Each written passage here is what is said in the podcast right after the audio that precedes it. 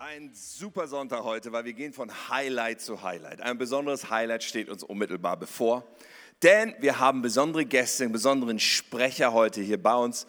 Und es sind nicht nur Gäste. Matthias Wolf und Heidi, ihr beide seid großartige Freunde. Wir lieben euch, wir feuern euch an. Sie sind Pastoren der Elimkirche in Hamburg, Hauptpastoren von einer Kirche mit drei Standorten, mit weit über 1000 Menschen, die zusammenkommen am Sonntag und ganz besondere Menschen, Premium-Menschen. Wir sind alle Premium-Menschen, aber irgendwie, ich liebe die beiden. Die sind einfach der Hammer. Und ich liebe das Herz, was ich sehe. Ich liebe die Demut, die ich sehe. Ich liebe aber auch die Leidenschaft für das Reich Gottes, die Hingabe, die ich sehe. Wir haben ganz besondere Leute heute zu Gast. Und Matthias war schon einige Male hier, um zu uns zu sprechen. Und wer ihn kennt, weiß, dass er unglaublich brillant ist, dass er biblische Geschichten erzählt, wie kein zweiter sie erzählen kann und dass er immer wieder so viel Gold ausgräbt aus dem Wort Gottes. Und ich bin absolut überzeugt, dass du heute hier bist und dass Matthias heute hier ist, ist kein Zufall, sondern Gott hat genau für diese Konstellation etwas vorbereitet, für jeden von uns. Ich glaube, dass Gott heute sprechen wird zu dir, nicht nur ein, ein Mann hier vorne, und deswegen wollen wir unser Herz weit aufmachen, oder? Wir freuen uns riesig, dass ihr da seid. Wir heißen dich willkommen, Pastor Matthias. Komm zu uns, sprich zu uns. Herzlich willkommen in der K21.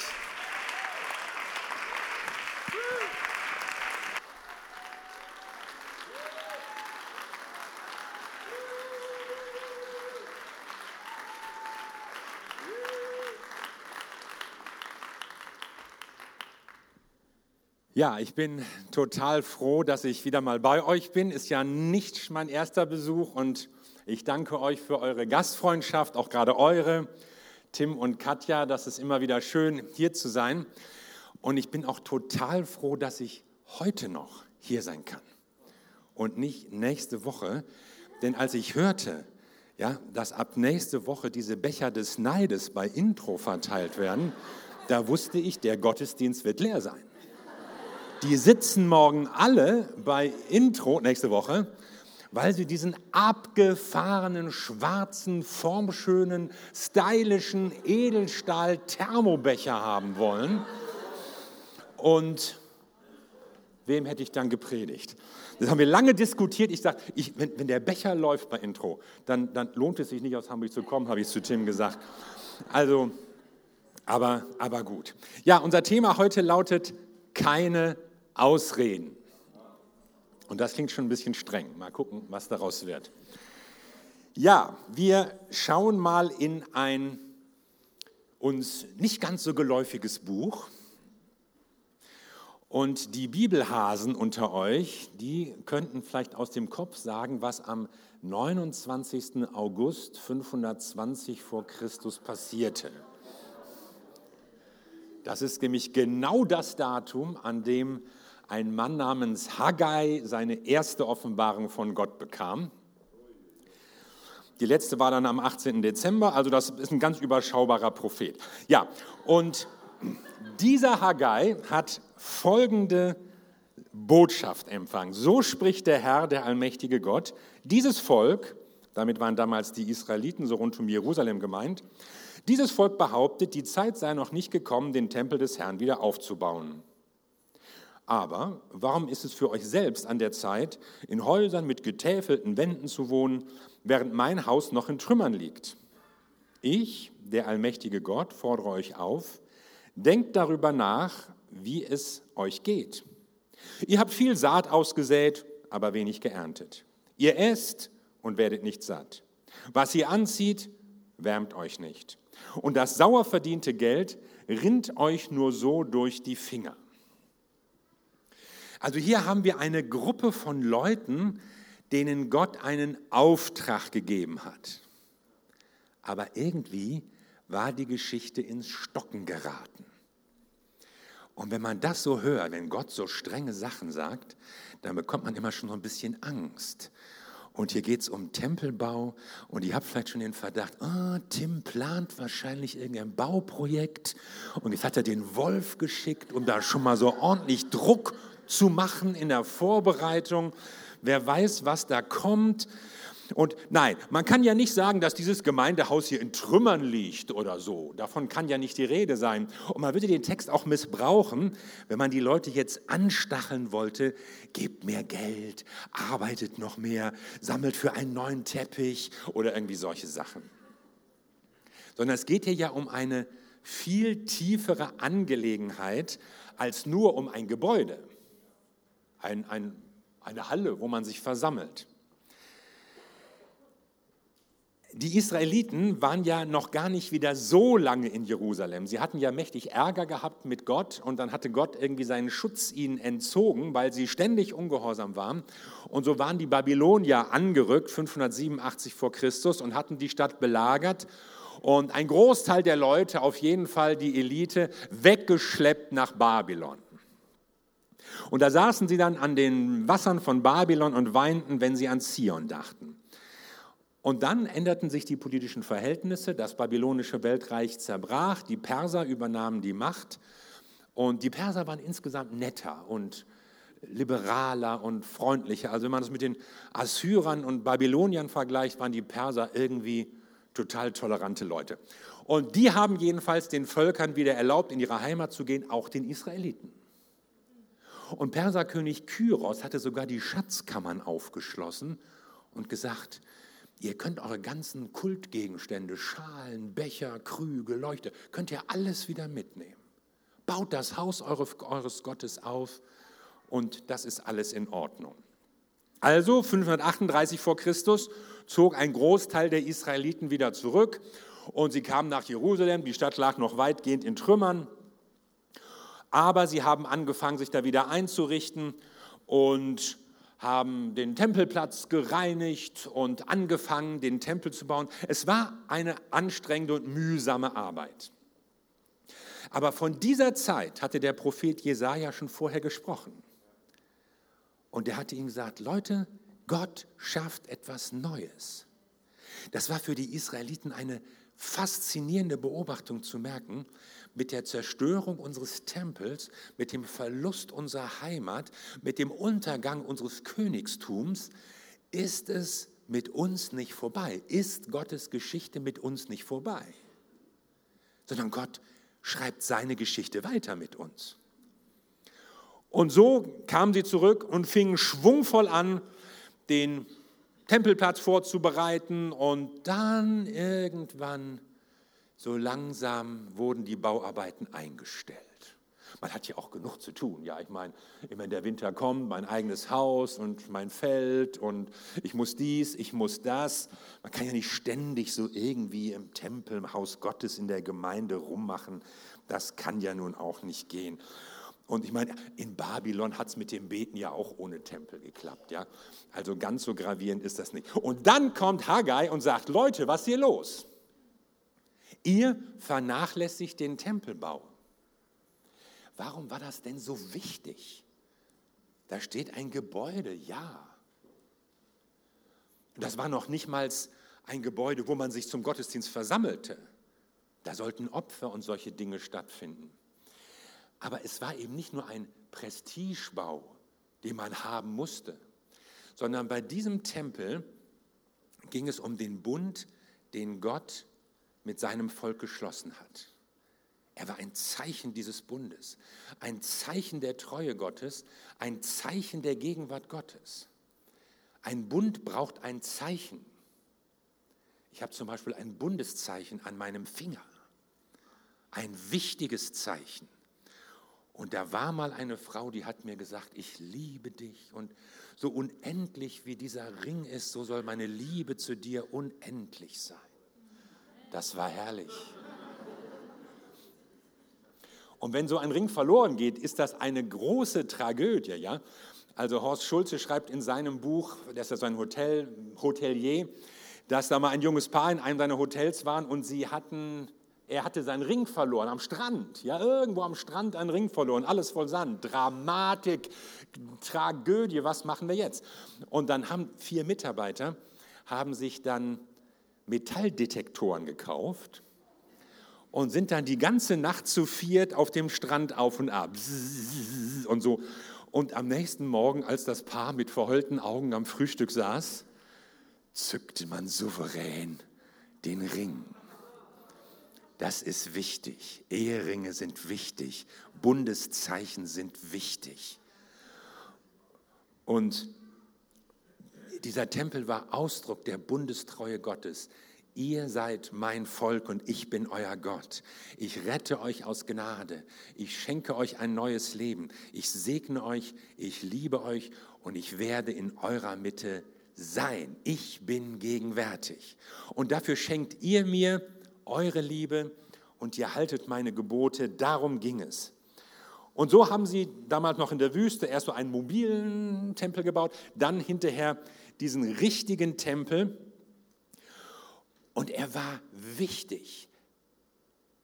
Sie bekamen das Land und was sollten sie in dem Land bauen? Den Tempel. Gott verspricht ihnen zu vergeben, wenn sie opfern, wo? Im Tempel. Gott verspricht seine Gegenwart, die wohnt im Tempel. Und diese Enttäuschung, diese Verzweiflung, unser Tempel ist kaputt, der erste wurde ja zerstört, das sollte sich wieder ändern, indem sie sichtbar diesen Ort in Jerusalem haben. Hier ist Gott. Hier ist in diesem Tempel zeigt sich Gottes Gegenwart. Gott steht zu seinem Bund. Gott steht zu uns. Wir sind nicht vergessen. Wir dachten, er hat uns vergessen. Wir dachten, kein Tempel, kein Gebet, kein Opfer, keine Vergebung. Aber nein, Gott schreibt mit uns weiter. Und jetzt bekommen wir sogar einen neuen Tempel. Er wird unter uns wohnen. Der Tempel, das war der Ort, wo sich Himmel und Erde berührten. Das war das Symbol, wo sie merkten, Gott ist mit uns. Und nach all dem, was sie erfahren hatten, war das was total Faszinierendes. Gott ist auf unserer Seite. Und in diesem Tempel merken wir, Gott ist da. Und wenn wir dort opfern, wenn wir dort Gott anrufen, dann wird er uns vergeben. Das Problem des Bösen ist da gelöst, wo wir in Gottes Gegenwart kommen und Vergebung empfangen. Unglaublich wichtig. Und dann schludern die da rum fangen da irgendwann mal an zu bauen und dann wird es anstrengend und man kann ja schwungvoll irgendwo, auch wenn du manchmal irgendwas angefangen hast im Garten und so, ja, und dann wird es länger und dann wird es anstrengend und mühsam. Und dieser Haggai macht den Leuten klar, Leute, wenn ihr den Tempel Gottes vernachlässigt, dann vernachlässigt ihr den Bund Gottes.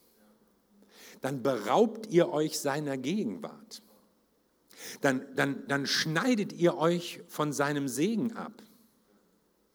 Ihr werdet hinter dem zurückbleiben, was Gott für euch hat, wenn ihr seine Dinge vernachlässigt. Schon die Propheten im Ersten Testament haben ja nach vorne geblickt und von einem neuen Bund gesprochen. Und dieser neue Bund würde anders sein. Er würde ein Bund sein, der nicht nur mit einem Volk geschlossen wird, sondern ein Bund, der allen Menschen offen steht. Sie würden die Möglichkeit haben, Teil dieses Bundes zu werden. Jeder Mensch, ob du Franzose bist oder Ghanaer oder Äthiopier oder was auch ich, du kannst Teil dieses Bundes werden. Und in dem ersten Tempel, da mussten Menschen immer wieder Opfer bringen. Immer wieder. Morgens, abends, an besonderen Tagen, nochmal extra. Aber der neue Bund hat ein Opfer, ein Opfer, ein für allemal, ein vollkommenes Opfer. Jesus Christus, Sohn Gottes, der sein Leben gab. Das ist der neue Bund, den Gott vorbereitet hat. Und insofern geht es auch nicht mehr um den Tempel als Gebäude, der irgendwo steht in Jerusalem oder in Rom oder in, in, in Wunsdorf, sondern er steht da, wo die Gemeinde Jesu ist. Ihr seid der Tempel, sagt Paulus. Ihr, jeder Einzelne und ihr als Gemeinde, ihr seid der Tempel Gottes. Und in diesem Tempel will Gott sich offenbaren und ihn, ihm will er seinen Segen geben und er schützt uns und er bewahrt uns und er stärkt uns und er schenkt uns seine Liebe und wir sind aufgefordert, ihm auch unsere Liebe zu schenken und auf seinen Wegen zu gehen seine Gebote zu halten. Wir sind der neue Tempel. Das macht uns, das macht auch Gemeinde so unglaublich wichtig. Es gibt ja immer noch Leute, die sagen so, ich, ich komme mit meinem Herrgott klar. Sagte mir letztens mal einer. Also ich sprach mit einem Cousin, den ich längere Zeit nicht getroffen habe. Und ja, welche Gemeinde geht? Oh, ich gehe in keine Gemeinde. Ich komme mit meinem Herrgott klar. Und er hat anscheinend nicht verstanden, dass Gott uns als seine Kinder in eine neue Familie, in eine Gemeinschaft, in die Gemeinde hineinsetzt. Und dass da, wo Leute sagen, ich, ich brauche keine Gemeinde, da fehlen irgendwo Steine im Tempel. Da nimmt man irgendwo nicht ganz ernst, was Gott wichtig ist. Wie kann man denn, wie kann man denn sich vor Jesus Christus hinstellen, der sagt, ich will meine Gemeinde bauen, der sagt, es wird hinzugetan in seine Gemeinde. Nö, ist nicht wichtig. Brauche ich nicht. Andere, andere müssen da jeden Sonntag hinrennen und sich da irgendwas erzählen lassen. Ich brauche das nicht. Jesus sagt, dass es wichtig ist. Der Tempel soll gebaut werden. Er soll auch im neuen Bund, im neuen Testament gebaut werden. Ihr seid der Tempel und Paulus führt es weiter aus im Epheserbrief. Der Grundstein, der dieses Gebäude trägt und zusammenhält, ist Jesus Christus selbst. Durch ihn sind die Bauteile untereinander fest verbunden und wachsen zu einem Tempel des Herrn heran. Weil ihr zu Christus gehört, seid auch ihr ein Teil dieses Baus, in dem Gott durch seinen Geist wohnt. Also Gott ist da gegenwärtig, wo Menschen zu ihm gehören und wo sie zusammenkommen als seine Gemeinde. Und das ist ein Vorrecht. Wir dürfen Gott begegnen. Wir dürfen dazugehören. Bei, bei dem alten Tempel, das war für die Leute ja ein, ein prachtvoller und beeindruckender Bau. Aber rein durften nur die Priester. Er war wichtig fürs ganze Volk, sie hatten alle was davon. Aber so diesen Zugang zu Gott, das war gar nicht so einfach. Und jetzt sagt Gott zu uns, ihr dürft nicht nur rein, sondern ihr seid der Tempel. Ihr seid der Ort, die Menschen, in denen meine Gegenwart wohnt. Und das ist doch unser Wunsch, dass wenn wir Leute treffen, wenn Leute hier reinkommen, wenn Gäste mitgebracht werden, dass sie hier reinkommen und sagen, wow, Gott ist wirklich da. Gott ist da. Ich meine, wir wollen die Leute doch nicht beeindrucken durch unsere Musik oder unsere Predigten oder unsere Beamer, die können ausfallen. Also es kann alles mal schief gehen. Aber Gott ist da. Und wenn Leute das merken, das ist es. Also Gott gibt uns einen Auftrag und hier ist unser totaler, unser voller Einsatz gefragt, diesen Ort zu bauen. Und so wie die Israeliten den Tempel bauen sollten, sollen wir uns und unsere Gemeinde aufbauen als ein Ort, wo sich Gott offenbart. Und wir sind herausgefordert, ein Leben zu führen, das Gott ehrt und wo die Menschen merken, ja, das kann passieren, wenn Gott in ein Leben hineinkommt. Und jeder hat dafür seine Fähigkeiten bekommen, seine Gaben bekommen durch den Heiligen Geist. Und jeder kann etwas mitmachen und jeder kann etwas beisteuern und auf jeden kommt es auch an. So, was machen wir mit dem Auftrag? Bei den Israeliten schwierig. Wir finden hier drei Ausreden drei Ausreden, mit denen sie sich rausgeredet haben. Hört euch das nochmal an hier. Dieses Volk behauptet, die Zeit sei noch nicht gekommen, den Tempel des Herrn wieder aufzubauen. Noch nicht. Irgendwann vielleicht, noch nicht.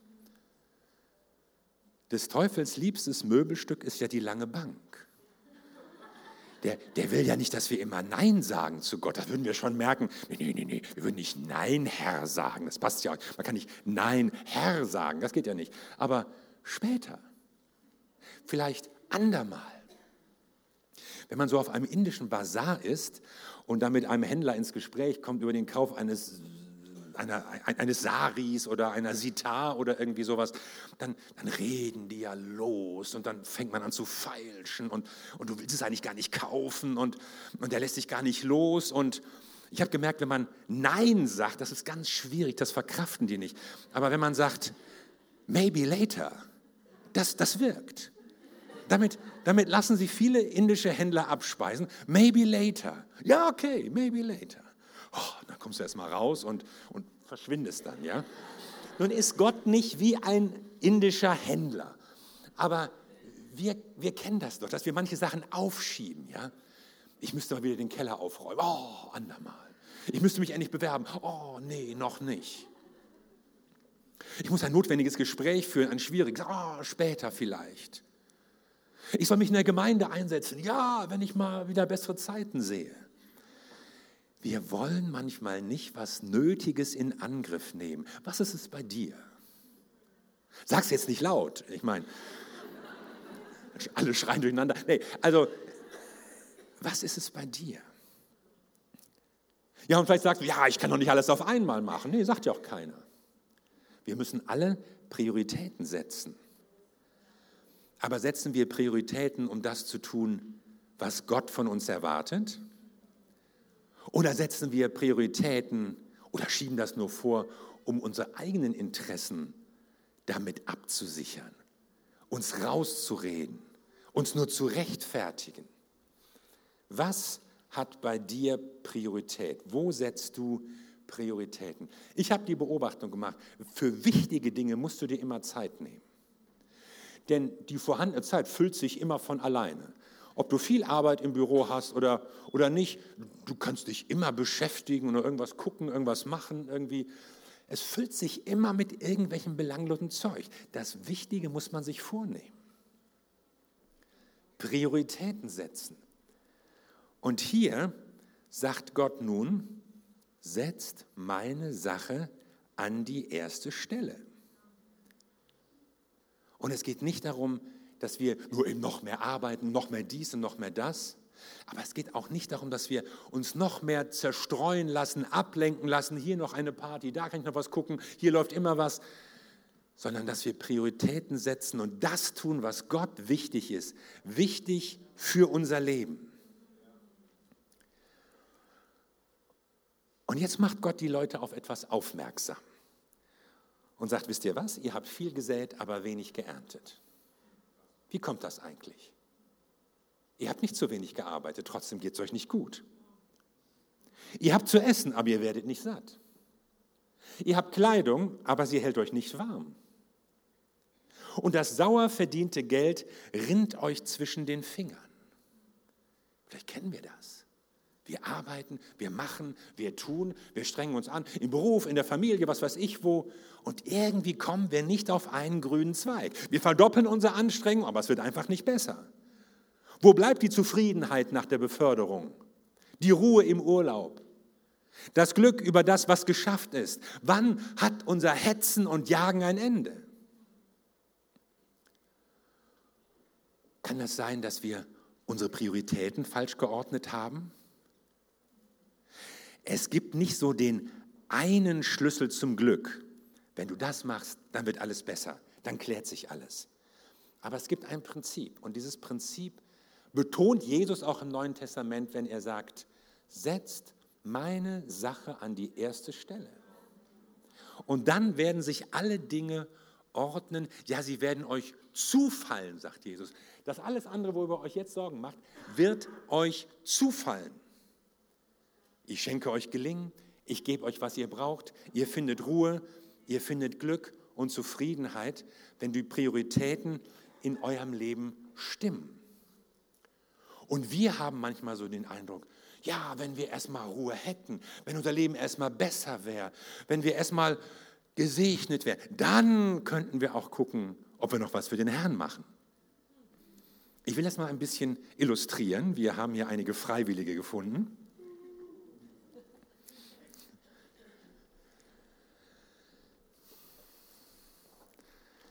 Genau, also das ist jetzt, äh, genau, Schild 1.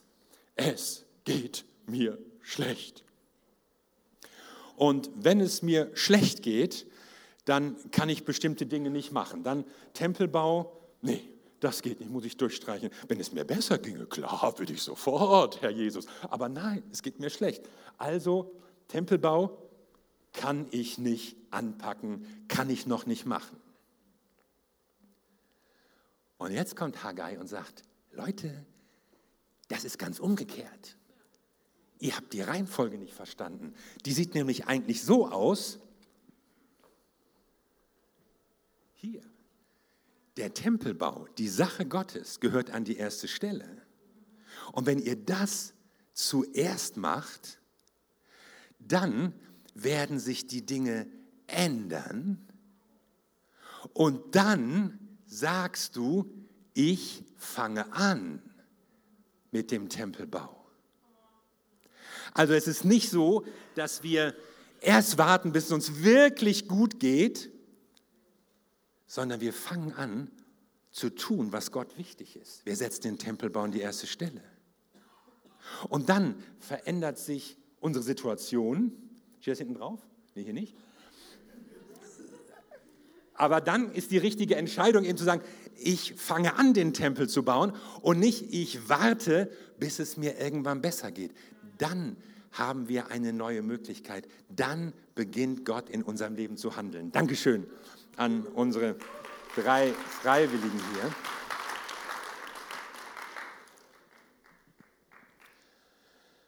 Wo sind die Bereiche in deinem Leben, in denen du vielleicht sagst, noch nicht? Wo du Gott vertröstest und die Sache rausschiebst. Gott sagt dir, fang an. Wenn du etwas erkannt hast, wenn du gemerkt hast, das ist Gott wichtig, fang an damit. Warte nicht, bis es dir besser geht, sondern erwarte, wenn du das tust, was Gott wichtig ist, dann wird es dir besser gehen. Dann wird Gott in deinem Leben handeln. Dann wird es anders werden. So, jetzt gibt es noch eine zweite Ausrede, die lautet, wir können es sowieso nicht so gut wie. Und dann fällt dir immer einer ein. Es fällt dir immer einer ein, der irgendwas besser kann als du. Besser singen, besser organisieren, besser putzen, besser predigen, besser irgendwas. Es gibt sie. Fang an, dich zu vergleichen und du wirst unglücklich.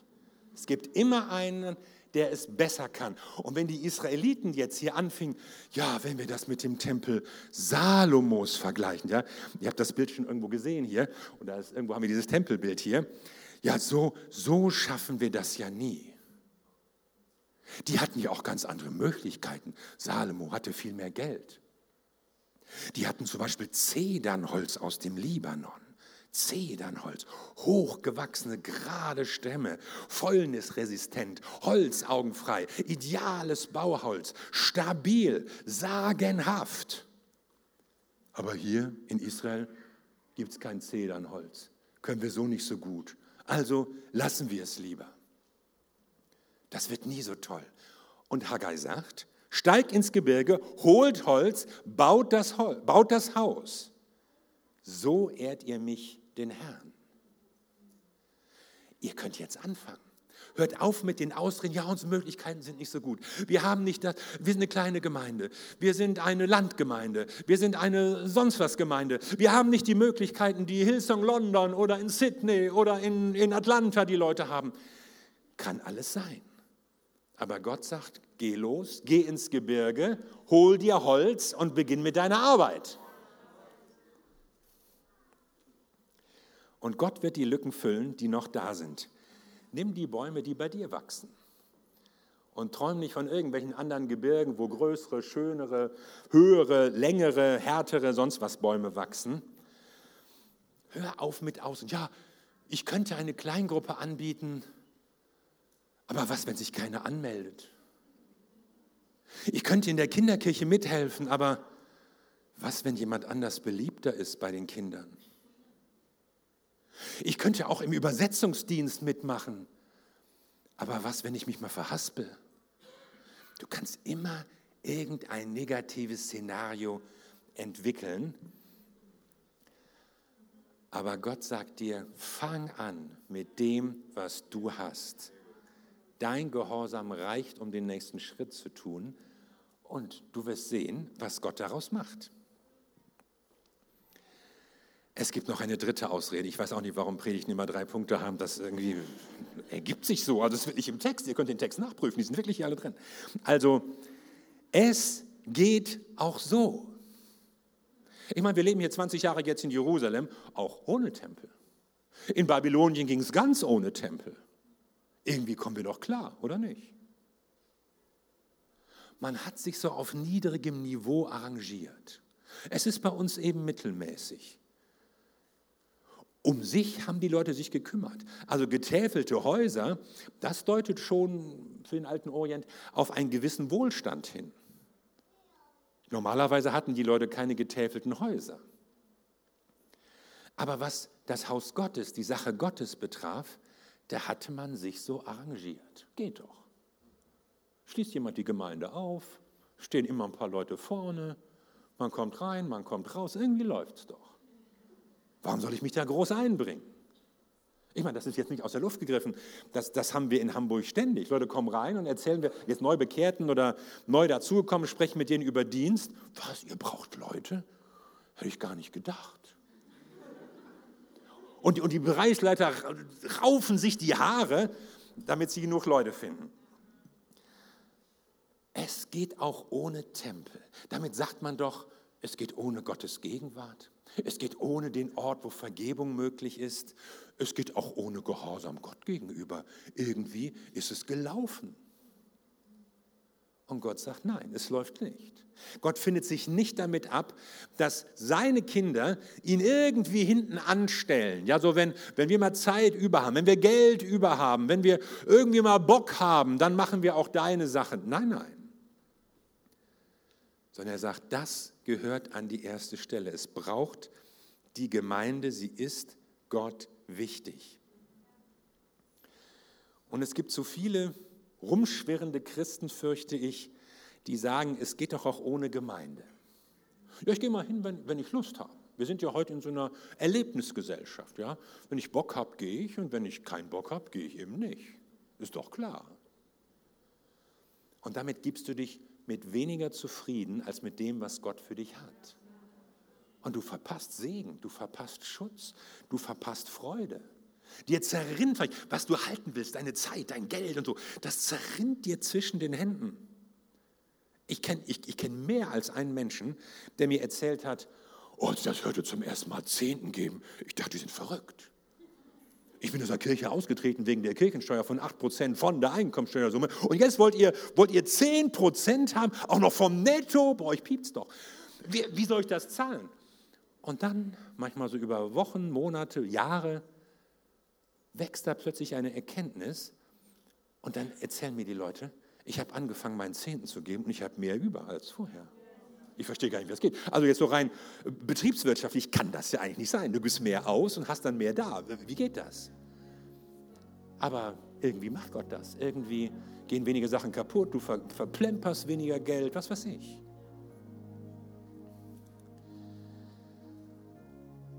Und deshalb ist Gottes Gemeinde etwas Wichtiges. Und du darfst dich auch nicht auf den Standpunkt stellen und sagen, es geht auch ohne mich. Manche sagen, es geht ohne die Gemeinde und manche sagen, es geht ohne mich. Gemeinde läuft. Ich sage dir, du wirst gebraucht. Und vielleicht passt dir auch nicht alles in der Gemeinde. Und da, wo Menschen zusammenkommen, da menschelt es und da nervt manchmal auch jemand oder macht was Doofes und ist nicht immer nett und es gibt Missverständnisse und Hakeleien. Aber es ist trotzdem die Gemeinschaft, die Gott zusammengestellt hat der Ort, an dem er sich offenbart. Der Ort, an dem Himmel und Erde sich berühren. Das soll die Gemeinde Jesu sein. Und wenn wir Gott und seine Anliegen an unsere erste Stelle stellen, wenn wir das uns wirklich wichtig machen, dann wird Gott dafür sorgen, dass wir an keiner Sache Mangel haben. Und ich möchte, dass du einfach jetzt mal so für dich überlegst, was sind vielleicht deine Ausreden? Sagst du noch nicht bei etwas, wo du weißt, da hat Gott mich gerufen? Du sollst hier mitmachen, du sollst das und das geben, irgendwas. Wo sagst du noch nicht? Und vielleicht gibt es andere, die sagen, ich kann es eh nicht so gut wie. Du fühlst dich irgendwie so klein und denkst, jemand anders könne es besser. Das kann sogar stimmen.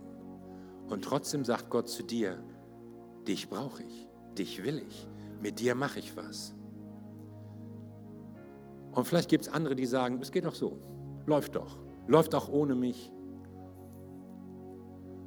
Und komm noch mit deinen Ausreden zu Gott und benenne sie als das, was es ist, Ausreden. Und sag Gott, ich will deine Sache an die erste Stelle setzen. Vielleicht weißt du noch nicht mal, oh, jetzt muss ich am Montag das machen und das bedeutet sofort. Vielleicht weißt du das noch nicht, aber es ist eine Herzenseinstellung. Das ist erstmal viel wichtiger. Gott wird dir schon zur rechten Zeit sagen, was du tun sollst. Und er wird dich auch nicht überfordern, dass da jetzt gleich ein, ein, ein, ein Schwall von Aufgaben auf dich zukommt und du darunter zugrunde gehst. Aber Gott sieht dein Herz.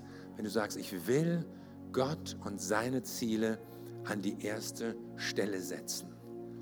Für manche kann das bedeuten, verbindlich Teil dieser Gemeinde zu werden. Nicht nur zu schauen, ab und zu, mal gucken, läuft ganz gut, sondern zu sagen, ich will hier eingepflanzt sein. Ich will Teil werden. Ich will, ich will zur Frucht mit beitragen. Hier etwas bewegen und bewirken. Wodurch dann wieder andere neu dazukommen. Jeder von euch ist ja hier, weil vor euch andere waren, die irgendwie etwas vorbereitet haben, damit ihr zu Jesus und in diese Gemeinde hineingefunden habt. Du kannst so jemand sein für Leute, die noch irgendwie draußen sind, unerreicht und ahnungslos, aber von Gott geliebt und ihren Platz in der Gemeinde finden sollen. Lass uns doch mal zusammen beten und einfach so vor Gott kommen und jeder kann Gott so persönlich fragen, Herr, gibt es bei mir Ausreden? Und was wäre mein nächster Schritt, um in deinen Willen hineinzukommen, um dich an die erste Stelle zu setzen? Wir danken dir, Jesus Christus. Wir danken dir, dass du mit uns deine Gemeinde baust. Und das ist uns wichtig und kostbar. Du zählst auf uns, uns normale, begrenzte Menschen. Danke, dass wir dir wichtig sind. Danke, dass du mit uns etwas anfangen kannst, egal was unsere Vorgeschichte ist, was wir können, was wir nicht können. Du baust deine Gemeinde mit uns. Und ich möchte beten für Menschen, die hier heute Morgen sitzen, dass sie Entscheidungen treffen. Entscheidungen, keine Ausreden mehr gelten zu lassen, sondern Jesus Christus an die erste Stelle zu setzen.